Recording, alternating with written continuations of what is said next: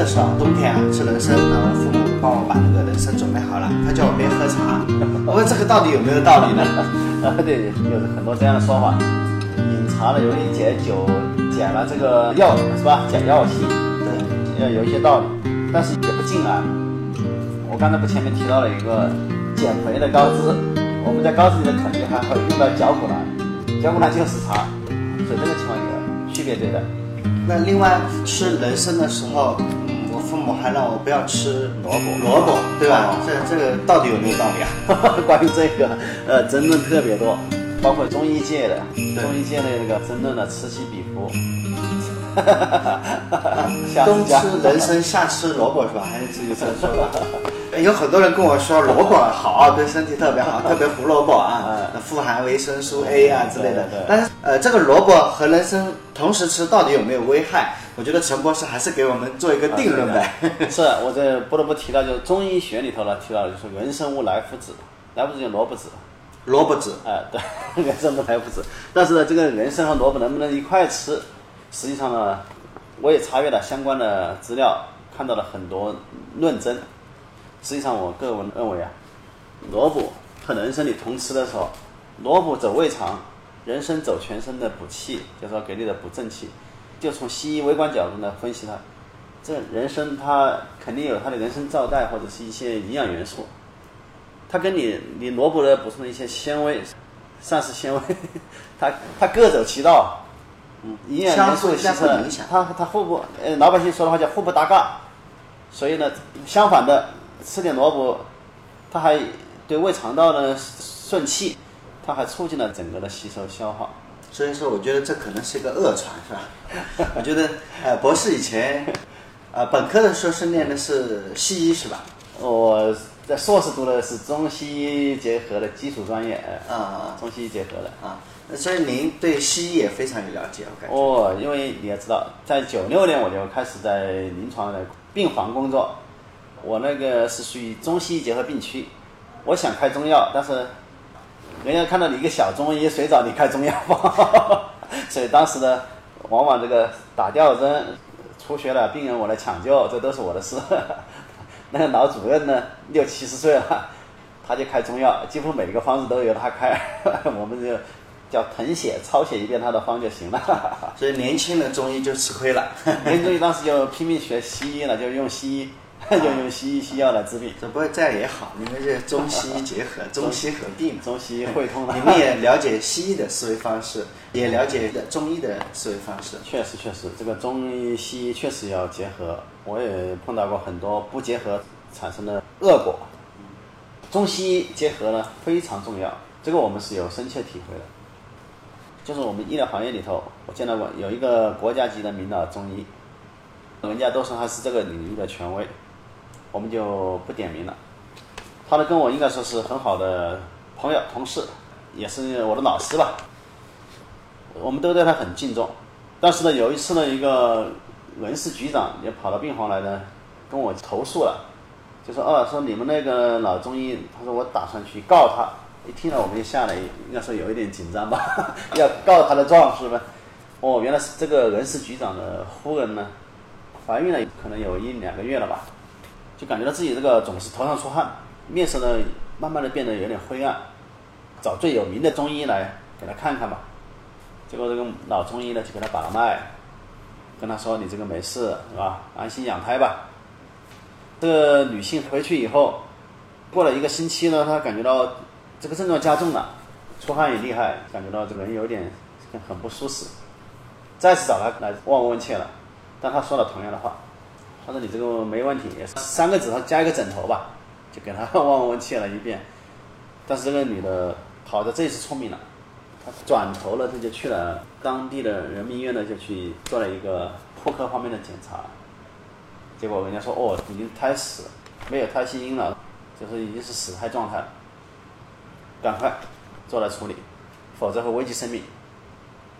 所以其实胎死腹中了，但是这个老中医没有把脉，没有把出来，对他没把出来，但是他是是确实是全国特别有名的，所以不要太相信。嗯 这句话怎么说的？所以我觉得，就算你是一个名医啊，你也要结合现代先进的这种检测手段。对对对我觉得是检测这块，我觉得还是蛮相信西医这块。呃，对对对，确实，我们不要全盘否定西医，也不要全盘的否定中医，是吧？全盘否定哪一个方面都存在着一个问题。就像过去有一句英国谚语，就说你泼脏水的时候，你把小孩泼出去不要把小孩，哎，对，不要把小孩也抛出去。所以中医和西医本身也不要有什么明确的划分。对对呃 对于我们医生而言，中西结合啊，既懂得西医的思维方式，又懂得中医的思维方式，这样的话有可能会对病人病情的理解会可能会更深入一些，更全面一些，更系统一些，是吧？确实这样子，这个使我想起了另外一个，就是很多人的关于中药、西药，他们也有纷争。哦，就说，哦，你这个药是西药，你这个药是中药。实际上，中药和西药的界限，包括定义上头都是有很大的区别的。很简单，麻黄这一味药，而是中医的化汗解表去了，是治感冒的。哎，但是麻黄碱、麻黄素从那个麻黄里头提取出来，你鼻塞了，他给你一喷一下喷剂，立马就，那么老百姓我就知道了，哦，麻黄碱是西药，像这个里头是中药还是西药，关键是是啊同一个植株来的，同一个原材料是同一个地方来的，那么一个是中药，一个西药，这里头就是看是在什么理论下指导应用了。你用西医理论指导的就是西药，用中医理论指导的就是中药。所以说中西医结合，中西医其实不需要搞得那么呃，对对对，分他没有严格，不不是说百分之百的就完全是两回泾渭分明的。您上次跟我介绍日本的企业，呃，学习中国的经方啊，就获得了巨大的成果，是吧？对对对啊，在全世界他们的呃市场占有率特别高百分之。九十了。啊，所以说这个是他们日本人找到了我们中医中的一个非常重要的，已经获得了大量论证的一个呃方式来获得他们自己的成功。对对对，一种要一种开放的心态、包容的心态去面对医学。不过你们这些医学博士啊，也是任重道远，特别是中医博士啊。因为我以前没碰到过中医博士，我只知道老中医。在中医念到博士的，我觉得好像也不是很多吧。慢慢把它熬老吧，熬老。实际上呢，年轻中医呢，我的理解是这样的，他们呢就更容易接受西医的哎观点，开放的心态，心态方面要更开放一些。然后呃，关于膏方啊，呃，陈博士，您觉得膏方的未来的发展大概会是怎么样的呢？呃，膏方的发展前景呢，应该说是要比现在要更好。党的中医政策特别好，膏方被人们呢认知度越来越高了，所以它会走得更远。呃，特别是现在我注意到有些老中医，包括老药师很厉害的，他没有加防腐剂，他自己把样品给我看了，他熬的膏可以放个五年左右。他最后跟我讲，他说你放个七年看他坏不坏，他也坏不了。您刚才说的这个，就是这个膏脂放了五年六年还能继续用，呃啊不变质它不变质。啊，这个我觉得还需要认真研究。这我觉得是不是跟酒一样啊？它 本身就是生物嘛，是吧？那个酒你放了很多年，你放的越久，这酒越好喝呀，是吧？因为它这个里头炼蜜蜂蜜，它炼过以后呢，它这个浓度是很高的，一些微生物一粘上去，它很快就可能渗透压不一样吧，它就会死掉了。这是很重要一个方面。另外我也注意到了，他们装瓶膏方膏汁熬好了，最后装瓶的时候很讲究的，那个瓶呢反复冲洗，洗了以后把它风干、风烤，这都有时间温度控制的。风烤以后装进去，膏汁冷却以后，就是冷到一定的程度了，再把它装进去，也不能太冷，太冷的话太粘稠。装到瓶里以后呢，这个时候不要加盖，不要急于加盖，因为它还有一定的温度，还有水蒸气，让它的水蒸气要散掉以后，最后再加盖，并且加盖了以后还要紫外线消毒，严格的自控体系，就是让高质的呃，保质期保质啊时间可以更久。对对啊。我觉得呃高脂这块，其实这样一说，我觉得像龟苓膏啊，像呃和其正加多宝这种凉茶啊，我觉得像这种虽然不是很多现在哈，还有川贝枇杷膏，对对对难道川贝不能算是一种高脂吗？哎它也是一种高质。呃，所以我们的传统中医啊，其实给我们的很多企业还有很多很多的挖掘机会嘛。对对对对。就我们老是跟美国啊、呃日本啊硬拼是吧？那我们我们中医的传承水平肯定在他们之上嘛。那是那是那是，我发现一个特点啊，陈博士，嗯，我发现中医和中医之间哈、那相互都不怎么交流的，就是常常啊，他们都非常的排斥另外一方，这叫同行相亲，同行相亲，同行相亲。是的，这就就说跟中国的古代文人一样，这传承的很好。它也是我们东方的一个陋习。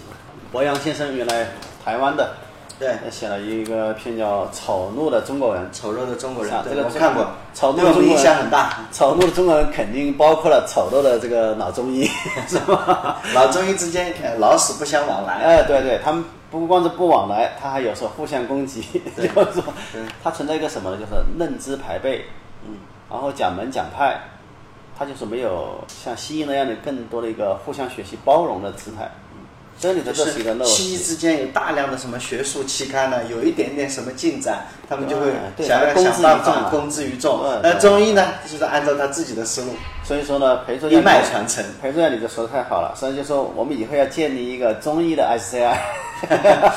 那有没有说 中医的这种学术期刊交流的这种平台啊？相反呢，姑且称之为骗子吧。他为了骗我们大陆人的钱，所以呢，他们也开辟了一批针对东方人的一个类似于 SCI 这么的一个期刊，因为他就是让你东方人来登的，我收你巨额的这个什么审稿费、修改费，你在一直眼光仰视着我是吧？那好啊，我我你交钱了，然后我就给你登，让你登我就给你登，登了以后你回去拿评个职称了事是吧？你拿你的拿着你的那么一个支撑泡沫去或者这种这种骗子就是利用我们中医呃大量中医之间相互不沟通的一种现状啊。还利用我们国内的一些支撑体系啊，一个评价体系啊，嗯，很多毛病的评价体系，所以呢，被西方有些人钻了空子，所以你们听到说很多那什么世界什么什么什么杂志啊，结果登的都是些中国人的文章，但那些文章都是粗制滥造的，只要给钱，他就给你登。对，但是收费不菲啊。啊，呃，关于中西医结合啊，觉得我们呃应该是一个非常好的方向啊，就是呃西医和中医的不断融合，不要相互排斥。对对对，中医现在固步自封，互相排斥、论资排辈这个现象，确实亟待的要纠正，然后要以开放包容的姿态做好传承，然后这样我们中医才有希望。好，行，好，谢谢陈博士，谢谢裴作家好今天就聊到这里，谢谢。